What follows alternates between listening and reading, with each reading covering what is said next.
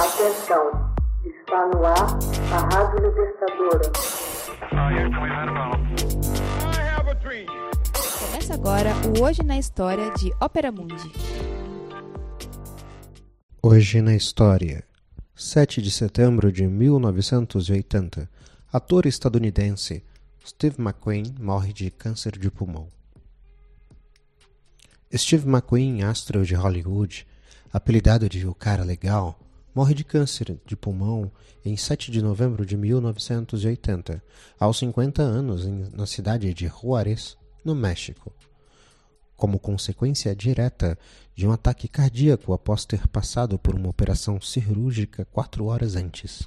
O ator protagonista, entre outras películas de Sete Homens e um Destino, Fugindo do Inferno, O Canhoeiro de Yantse e Bullet, padecia fazia mais de um ano de câncer de pulmão incurável. No último mês, McQueen buscou no México um tratamento especial proibido nos Estados Unidos. Tratamento esse para debelar a enfermidade.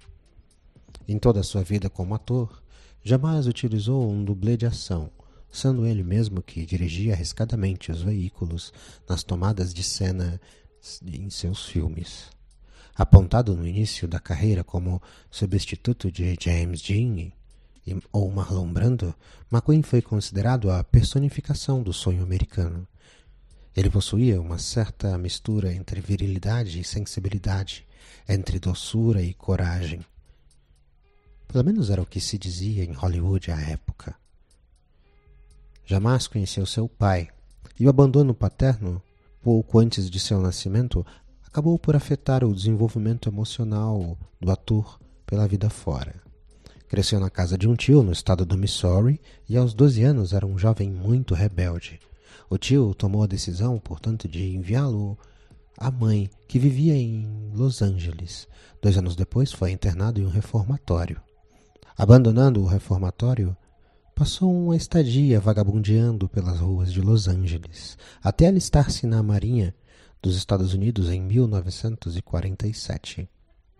Cinco anos mais tarde, tendo em conta que o Estado prestava uma certa ajuda econômica aos militares que se reincorporassem à vida civil, decidiu ser ator e começou a estudar no famoso Actors Studios, em Nova York.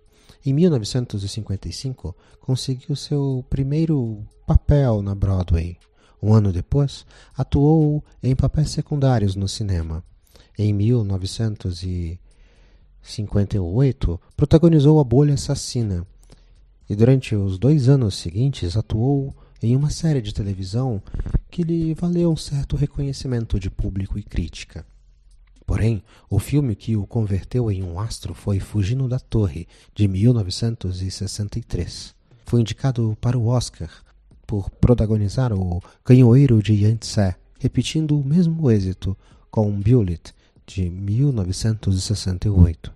A partir de então, McQueen mesclou papéis de ação, como no filme de corrida de carros As 24 Horas de Le Mans, com papéis como o drama Papillon, demonstrando que, além de galã, era um excelente ator.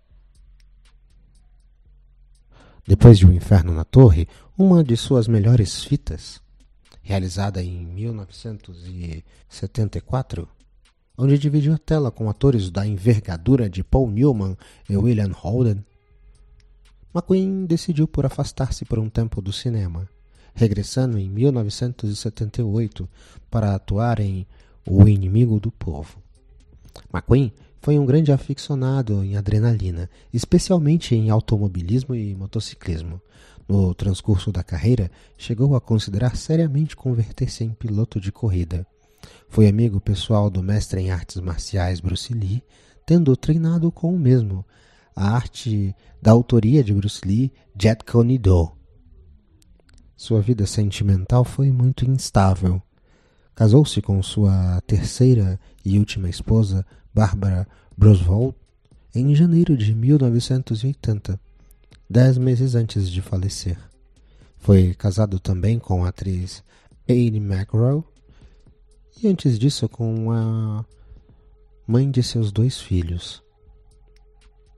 Esteve na famosa lista negra da família do assassino Charles Manson.